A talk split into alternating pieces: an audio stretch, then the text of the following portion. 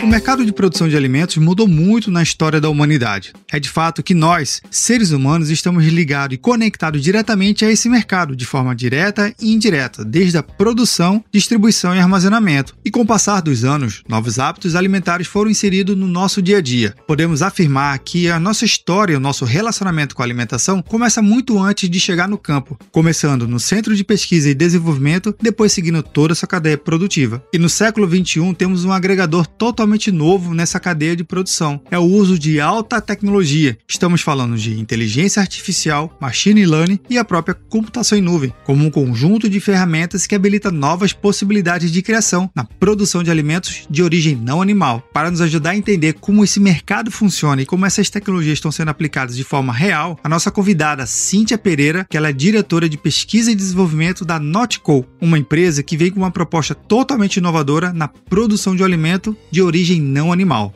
Eu sou Vinícius Perro e seja bem-vindo ao Papo Cloud.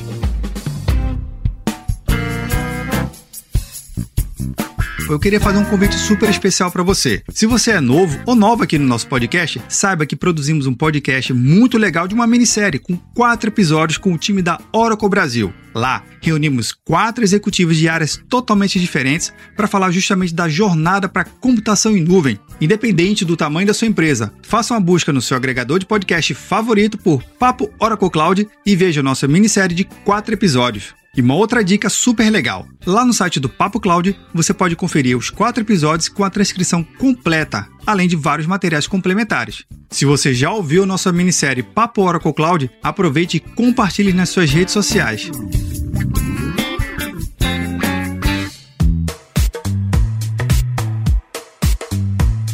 Enquanto você ouve o nosso episódio, que tal deixar um comentário e uma avaliação no seu agregador preferido? Assim, podemos saber se você tem gostado de cada programa e podemos melhorar mais e mais. E não se esqueça, se você está escutando esse episódio, outra pessoa também pode escutar. Basta você compartilhar para o seu amigo e para suas redes sociais. Afinal de contas, se o conteúdo está legal, outra pessoa também pode gostar, não é verdade? Recados dados, bora lá para o nosso Papo Cloud.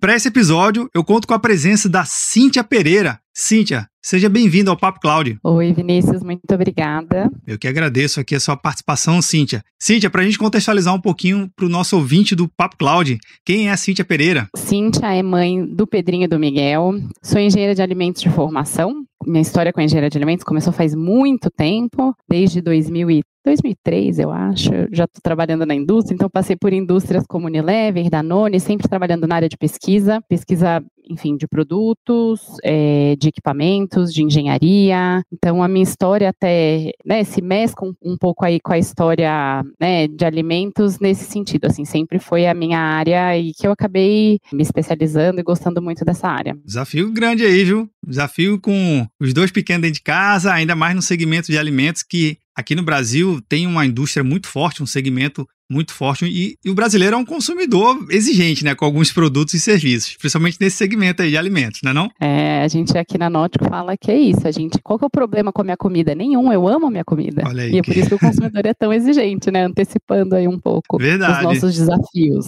Verdade. Essa exigência, eu acho que justamente devido a essa percepção da exigência do brasileiro, do o como ele se relaciona com a, o alimento em si, deve ter surgido então a Notco. Então conta um pouquinho aqui para o nosso ouvinte do episódio o que é a Notco e em qual mercado vocês estão inseridos. A Notco ela nasce com um propósito, né? A gente fala de reinventar a indústria de alimentos. Não é reinventar a comida, porque é justamente isso. Assim, qual que é o problema com a minha comida? Nenhum. Eu amo, né? A gente ama comer, a gente ama comida, é, não só o brasileiro, mas acho que todas as pessoas têm alguma coisa que, que você come que te remete ao que você comia na infância, né? Ou que você comia na casa da sua avó. Então a comida tem muito, a gente fala essa relação afetiva, né? E é por isso que é tão difícil mudar, né? Então, reconhecendo que é difícil mudar e que ao mesmo tempo, né, o nosso sistema alimentar, ele é um sistema que da forma como ele está montado hoje é muito difícil, né? A gente alimentar o, todas as pessoas, e aí estamos falando precisamente de 7,9 bilhões de pessoas no mundo, né? A Nótico sai com um propósito,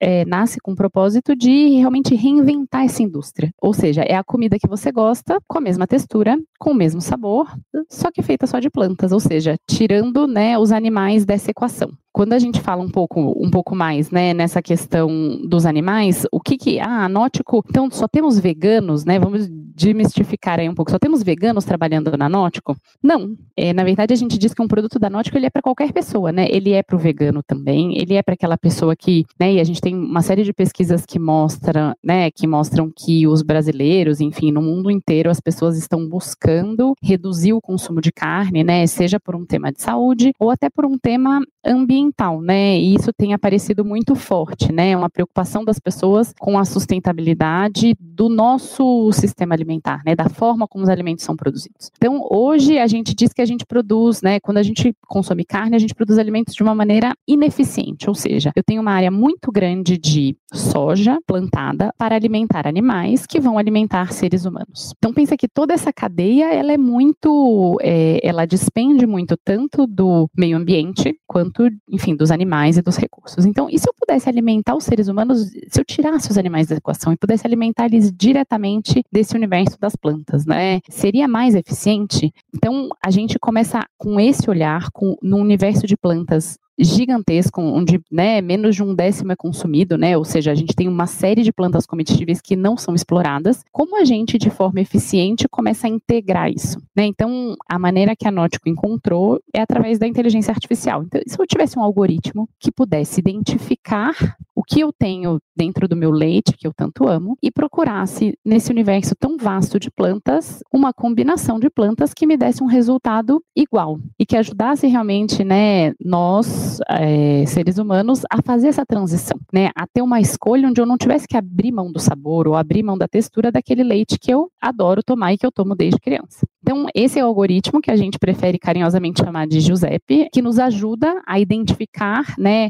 essas moléculas e é, através de uma busca em diversos bancos de dados, né, que ele, que ele acaba combinando com esse algoritmo, a gente consegue fazer combinações de produtos que se assemelham aos produtos originais. E você apresentando essa sua análise é, de que o foco não está na eliminação de substituir o, o uso da carne ou algo do tipo, na verdade, você está apresentando um, uma outra alternativa que também pode se complementar a paladares diversos, né? não só específicos para quem tem a opção ou não de, de ter a sua alimentação através da proteína animal, propriamente dito. Mas você falou uma coisa que eu acho que bem interessante, que é justamente essa capacidade de criar e conectar banco de dados, a pesquisa alimentar e a pesquisa específica em plantas, na utilização do nosso alimento, não é algo tão recente no mundo, nem no mundo acadêmico, nem na indústria de alimentos. Já se vê há muitos anos. Se a gente pesquisar, não muito, mas só basta dar uma boa pesquisada rapidinho, você percebe que a evolução do alimento sempre foi tentar descobrir como as plantas podem estar inseridas mais ainda no nosso cardápio, né? nosso cardápio do nosso dia a dia. Mas muita coisa mudou de 20 anos, 10 anos para cá. Como é que você tem acompanhado, já que você é um profissional dessa área, tem acompanhado esse desafio de pesquisar e hoje olhar ter a inteligência artificial, ter uma série de tecnologias que pode fazer esse intercâmbio de tecnologias com outros centros também. Tá mais fácil hoje, é mais difícil. Conta um pouco desse panorama do que era essa pesquisa antes e o que é essa pesquisa agora com a utilização da inteligência artificial? Eu acho que o que muda com essa questão da, da inteligência artificial, até para os profissionais dessa área, é a gente sair do que a gente fala do monoingrediente, né? Então, quando eu começava a pensar substituir o leite. Eu vou escolher um leite de amêndoa, eu vou escolher um leite de coco, eu vou escolher um leite enfim, né, os, é, todos esses alternativos, era proteína de soja, hambúrguer de soja, eles estavam muito pautados naquele ingrediente que alguém identificou que poderia, enfim, substituir aquele alimento. Eu acho que o que o Giuseppe nos ajudou a pensar de forma diferente é, não é só a amêndoa, não é só o coco, não é só a proteína de soja, é que combinação te leva ao produto que você quer, que é o leite. Seja do ponto de vista nutricional, seja um ponto de vista de textura. Então, eu recebo muitas perguntas, né, de amigos, é, também da área de alimentos, que, enfim, que não estão na Nótico, que às vezes me perguntam: é verdade essa história de Giuseppe? Né? É verdade? Porque eu olho o rótulo e falo assim: ah, eu poderia ter feito esse produto. Né? Precisa de uma inteligência artificial para fazer esse produto? E claro, né, é, se você olha o rótulo, mas é, eu hoje avalio que seria muito difícil né, um profissional da área, ter a ideia de colocar repolho no leite. O Giuseppe sugeriu colocar morango, mas assim, por quê? O que, que tem a ver? E aí, claro, é, é aí é onde entra toda a parte da ciência integrada à parte de inteligência artificial, né? Então, hoje a gente tem o Giuseppe trabalhando com os times de chefe de cozinha, onde eles vão gerar né, uma série de receitas E uma vez que essas receitas a gente consegue, né, como eu falei, numa escala cozinha que elas funcionam, a gente começa a pesquisar por que elas funcionam. E aí é muito comum que de repente a gente analisa um morango e analisa, sei lá, um frango e a gente acha 15 moléculas iguais. Né? E, e isso para gente que está envolvido nesse processo é surpreendente, né? Então acho que o que a Nótico traz e o que todo esse tema de inteligência artificial traz para dentro da indústria é realmente a gente conseguir, né, nos abrir a esse universo e entender que mesmo as combinações menos óbvias, como ervilha, abacaxi, repolho, podem gerar um leite. Então vocês estão utilizando, na minha percepção aqui, né, no meu entendimento, seria não olhar a inteligência artificial, não olhar o Giuseppe, simplesmente como uma análise combinatória. Não é isso. Muito pelo contrário, é mais profundo do que isso, né? É a capacidade de aprender com os chefes, trabalhar nas combinações e descer a nível molecular das propriedades de cada alimento que vocês estão trabalhando. Daí sim sai um resultado totalmente diferente, que claro, quando a gente olha um rótulo, é mais simples, né? A gente não sabe qual foi o, o, por trás que aconteceu aquilo ali. Não é tão simples assim, mas fica simples para o consumidor. Esse é o objetivo. Sim, esse é o objetivo, porque essa é uma outra tendência, né, que a gente vê muito na área de alimentos, que é um pouco da comida mais simples, né? Aquilo que eu tenho na minha cozinha. Então, acho que o papel um pouco também da indústria é se adequar a isso, ou seja, realmente deixar isso mais simples para o consumidor e essa comida mais verdadeira e mostrar onde a gente precisa de tecnologia, que realmente a tecnologia é uma coisa boa, né? Não é uma coisa ruim ou todo alimento industrializado, enfim, é ruim. Não é isso, né? Ele bem montado e bem trabalhado, ele, ele serve também para, enfim, suportar o nosso estilo de vida é, hoje em dia. Cíntia, uma, aí uma pergunta totalmente pessoal aqui. Você falando da inteligência artificial do Giuseppe, será que a gente pode chegar um dia de eu conseguir fazer o café com leite da minha avó, com aquela memória afetiva quando eu tinha 5 anos de idade, porque Gente, eu sou barista também e eu não consigo repetir o mesmo café com leite que ela fazia. Será que a inteligência artificial, com essa combinação de moléculas, conseguiria, de repente, trazer essa memória afetiva no alimento? Olha, eu vou te falar que o Giuseppe ia precisar do café da sua avó para que ele pudesse aprender com ele e, a partir daí, é, replicá-lo, né? Então, hoje a gente tendo, né, enfim, uma referência, te conto que o Giuseppe tem aprendido bem rápido, tá? A gente até comenta aqui o primeiro produto que a Nautica desenvolveu, que era, né, que é a nossa Not Maio, a gente levou 18 meses, né, para desenvolver. O segundo produto, a gente já conseguiu encurtar bastante esse tempo de desenvolvimento, né? E o, o último produto que a gente lançou, que foi o, o, hambúrguer, a gente já fala de um tempo de desenvolvimento de dois meses. Né? Caramba. Né? Então, essa é uma das coisas também que acho que eu não, não comentei lá no início, que é hoje quando a gente fala né, de desenvolvimento de produtos, a gente acaba entrando, é, ou a maioria das indústrias, num, numa seara muito de tentativa e erro, né? E para produtos muito bem já estabelecidos, então vamos por uma maionese, né? Que tipo de inovação você vai trazer numa maionese? Você vai fazer com mais ou menos óleo, mais ou menos caloria, um sabor aqui, um sabor ali, é, o universo acaba ficando muito limitado,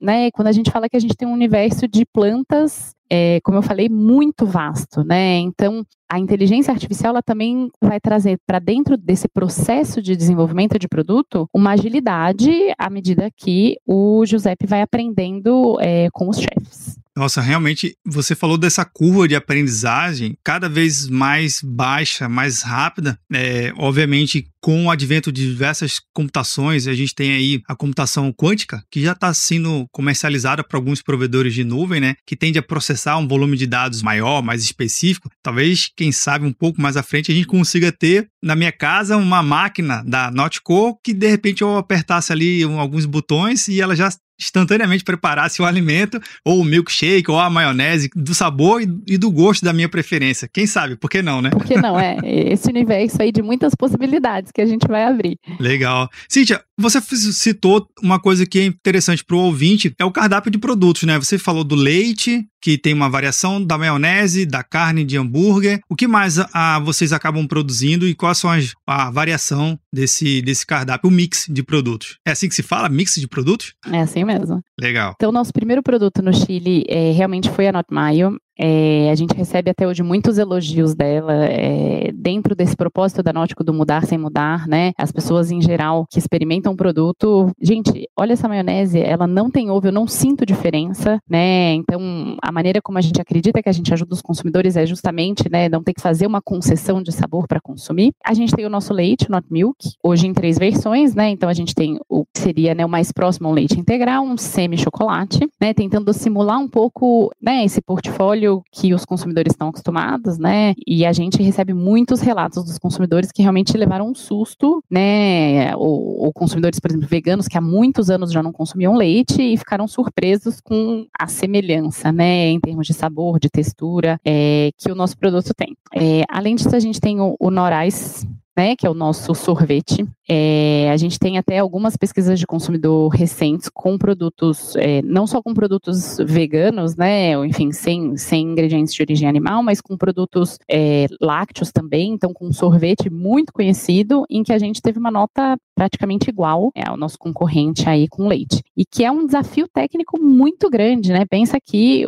todo mundo conhece sorvete, sorvete, né, um dos ingredientes principais é o leite. Então, a gente fica muito feliz quando a gente, enfim, obtém um resultado desse. E além disso, a gente tem o último lançamento, que é o Not Burger, é o nosso substituto, né, de hambúrguer, e que uma das coisas que a gente também tem tentado, né, mostrar, enfim, é, através dos chefs, é que ele proporciona uma série de possibilidades, né, se você usa aquele hambúrguer como, por exemplo, uma fonte de como se fosse uma carne moída, você pode fazer um, né, um, uma pá é, o Notburger na versão carne moída. Então, assim, abre um leque realmente para quem tem uma restrição, ou como você falou, para alguém que está buscando né, mais uma alternativa, ele abre um leque de possibilidades. Hein? Realmente, é um mix de produto bastante diversificado e que tende a aumentar com, com investimento na pesquisa e desenvolvimento de novos produtos. Com certeza, a gente pode dizer que é praticamente infinito, né, principalmente utilizando a inteligência artificial. Cíntia, uma coisa que vem à minha memória é a tal criticidade, né? De, de mexer com o alimento em si e o consumidor brasileiro, ainda mais no século XXI, com tanta informação sobre origem de alimentos, rastreabilidade, se é animal, vegetal, se o produtor ele segue diversas categorias. Então, eu posso considerar que o, o consumidor do século XXI, por, por estar mais informado, ele também é mais exigente, mais criterioso com o que ele quer consumir. E juntando dois dois pontos importantes, que é preço e a qualidade nutricional, né? Às vezes a qualidade no mercado, no grande e amplo mercado, é conhecido como o gosto, o sabor, mas a qualidade uhum. nutricional é que está por trás ali também da, daquele alimento. Como é que vocês conseguem equilibrar entre preço e a qualidade nutricional dos produtos da Notco? É, a gente fala, né, tem algumas pesquisas recentes que a gente é, teve aqui na Nótico, que a gente falava assim, ó, 45% das pessoas fala que gostaria de adotar hábitos mais saudáveis, tá? E o que, que todas as pessoas procuram? Elas procuram ter o mesmo gosto e ter o preço similar. E hoje a gente enfrenta um desafio muito grande, né, nessa questão do preço similar. E que muitas vezes a gente busca até entender essa diferença grande de preço. acho que até os consumidores já têm muito isso claro na cabeça, né? Ah, como eu vou virar vegano? Você já viu o preço dos produtos veganos, né? São produtos muito caros. E sim, hoje ainda alguns produtos, é, eles são mais caros do que os produtos que pretendem substituir. A gente tem uma questão tributária muito complicada no Brasil, é, né? Então, se você olha, por exemplo, tanto leite quanto é, carne, mas assim, principalmente o exemplo do leite é um exemplo muito bom nesse sentido, né? Ele tem uma série de incentivos fiscais que a gente não tem é, num leite vegetal, né? A gente nem pode chamar, tá? Eu tô, tô tirando a licença poética aí de chamar de leite vegetal, mas é, não é um leite, né? E a gente nem se propõe a ser um, um substituto, é, né, nesse sentido nutricional, tá? Mas enfim, são produtos que têm uma categoria de tributação muito diferente que acaba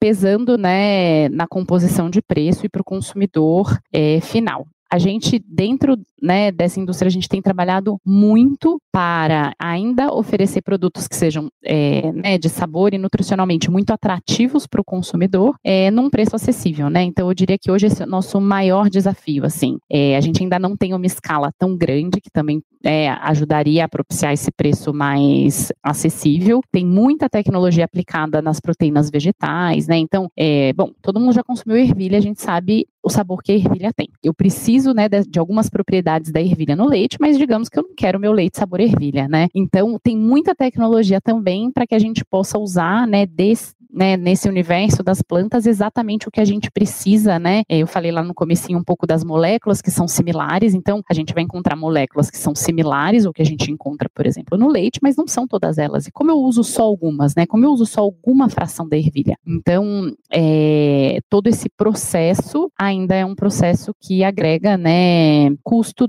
dentro desses ingredientes e que a gente está trabalhando muito forte para que isso seja cada vez é, tenha um impacto menor para o consumidor final. Cíntia, carga tributária, dificuldade de compreensão do que, que o, de fato vocês estão oferecendo para o consumidor, essa leitura, e também talvez não para um pequeno curto de tempo, de prazo, mas encontrar um leite tradicional com o leite na mesma gôndola, no mesmo espaço no supermercado, talvez não seja um horizonte tão próximo para ser vencido. É um horizonte um pouco mais longe. Seria isso também? No Brasil, eu diria que sim, mas quando eu olho países, por exemplo, como Estados Unidos, que começaram essa jornada de, né, de alimentos à base vegetal um pouco antes do Brasil e que acabam tendo uma escala maior, a gente vê que o preço está muito próximo. Então, hoje é uma das coisas que enfim, acaba dando um norte para a gente que a gente tem que continuar trabalhando nesse sentido para que a gente possa oferecer para os consumidores cada vez mais produtos acessíveis e que realmente eles sejam uma opção para aqueles que estão buscando.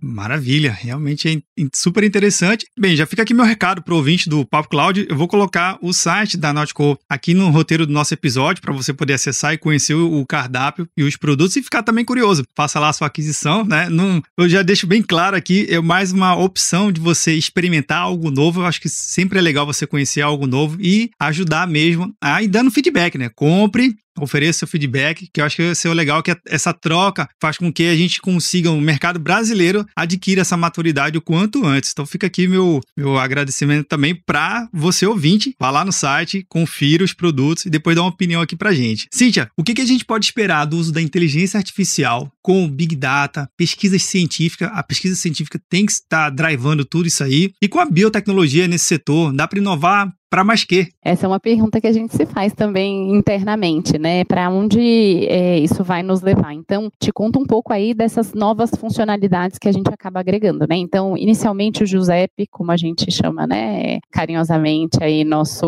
algoritmo, ele ele era um um algoritmo de receitas, né? Ou seja, de muito de combinações, como a gente falou. Hoje em dia, a gente já agregou novas funcionalidades, ou seja, é, tanto para é, essa questão de sabor. Então, uma das coisas que é muito difícil é, dentro da indústria de alimentos é replicar aromas e sabores, né? Então, hoje a gente tem é, alguns, algumas indústrias especializadas, só para você ter uma ideia, não sei se todo mundo conhece, existe uma profissão que a gente chama de aromista, e é uma profissão criada dentro das indústrias. Você não tem uma formação universitária nesse sentido, né? Uma coisa tão especializada e que pode ir tanto para o ramo de perfumes quanto para o ramo de alimentos, né? Mas é muito especializada. É uma pessoa que cria, né, a partir de moléculas, aqueles aromas. Então, é uma das coisas que a gente está trabalhando junto com o Giuseppe, é isso, é como eu replico é, de forma natural aromas de frango, por exemplo, para um hambúrguer de frango, quem sabe? Nesse caso, ele não tem que combinar só banco de dados, né? Como eu combino essas percepções das pessoas, porque, enfim, sabor e aroma são coisas quase que subjetivas, né? Eu provavelmente não vou sentir da mesma forma que você. E a gente está conseguindo é, desenvolver, né? Enfim, um algoritmo, a gente, todo o nosso time de inteligência artificial está conseguindo desenvolver um algoritmo que ajude os desenvolvedores nesse processo. Então, são muitas searas nessa questão dos alimentos e cada vez mais é, de forma mais rápida, né, esses produtos desenvolvidos no mercado ou de forma mais natural, integrando um pouco tudo isso que os consumidores estão buscando ultimamente. Bacana. Esse aromista que você falou, é, carinhosamente eu poderia dizer que ele é o doutor cheiro? Sem dúvida, doutor cheiro, sabor, enfim, Legal. são as pessoas que são muito, são os especialistas nessa área. Cíntia, a gente está chegando aqui no finalzinho do nosso episódio, do nosso bate-papo, eu sei que tem muito assunto para tratar, mas uma pergunta que eu sempre faço para os meus convidados, que nunca busca nem o certo, nem o errado, buscando a sua percepção, fazendo a analogia do sabor e do cheiro também, né? A percepção que você vem entendendo na sua área, no seu mercado, na sua especialização. Então vamos lá. Para Cíntia Pereira, o que, que, é computação em nuvem? Bom, eu falei no começo, é, por mais que eu hoje esteja né, numa empresa de tecnologia, eu não sou da área é, de inteligência artificial, né? Sou da área de, de, alimentos e tenho, aqui dentro da Nótico, tenho entrado mais em contato com esse universo. Então, a minha resposta é quase de uma pessoa, quase não, né? É de uma pessoa leiga nessa área, tá? Mas, enfim, a gente tem, acho que todo mundo, né, escuta muito falar da questão da nuvem, né, e onde está tudo isso. A maneira como eu vejo, né, ou, ou do pouco que eu entendo, é, enfim, você Vamos supor que você quisesse fazer um, um algoritmo como o Giuseppe, né? Se não existisse toda essa questão é, da nuvem, você, não sei, com, né, compraria um, um, computador muito potente na sua casa para você ter esse software rodando. Hoje o que eu entendo é que para a gente ter, enfim, todos esses sistemas rodando, não importa onde esse computador está, né? Na verdade, não é que ele não esteja mais na sua empresa ou na sua casa, não importa onde ele está. É, você vai acessar esse serviço, né? Enfim, e vai ter esse seu software rodando na nuvem, é, independente de onde fisicamente esse computador esteja. Maravilha! Como eu sempre digo, a resposta nunca é nem certa nem errada, é o que você percebe sobre quando você tem esse tema. E é legal até mesmo fazer um parêntese que profissionais de diversas áreas que já bati papo, que também não são específicos de tecnologia, eles trazem essas visões, algo bem mais prático, algo mais tácito do dia a dia. Poxa, eu percebo que é nuvem, eu vou lá, carrego meu código, carrego meu programa e ele me devolve algo mais simples. Então, é legal ter essa troca e essa percepção. Como você falou, é difícil tentar criar uma percepção única porque os profissionais são diversos. Quem usa a computação em nuvem é mais diverso ainda. Eu até digo e fortaleço: a computação em nuvem não serve, ou a tecnologia em geral, não serve para quem a produziu para nós na área de tecnologia, ela serve para um público muito maior e muito mais amplo, quem não é de tecnologia. Então, se a gente não simplificar, se a gente não deixar bem mais fácil esse processo como um todo, você que é uma pesquisadora, que atua nesse segmento, não vai conseguir utilizar a tecnologia. Então, assim, é que eu digo que a tecnologia em si não é para gente de TI, é para todo mundo, é para para uso amplo da nação. Vamos dizer assim, né?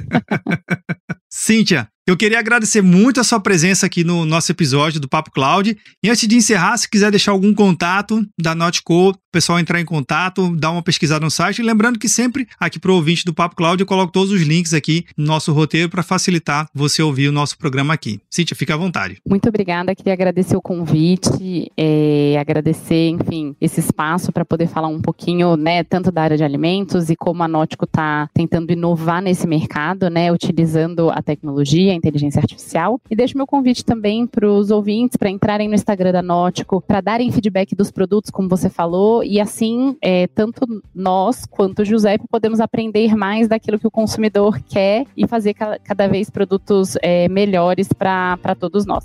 Muito obrigada. Maravilha.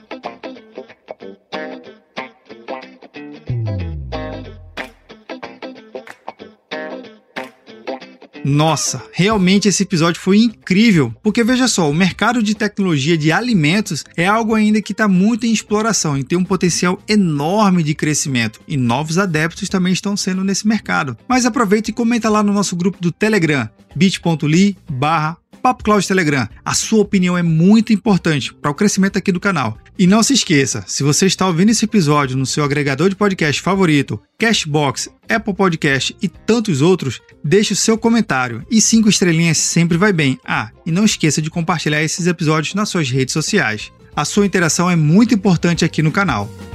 E aí, tá na nuvem? Mais um produto com a edição Senhor A.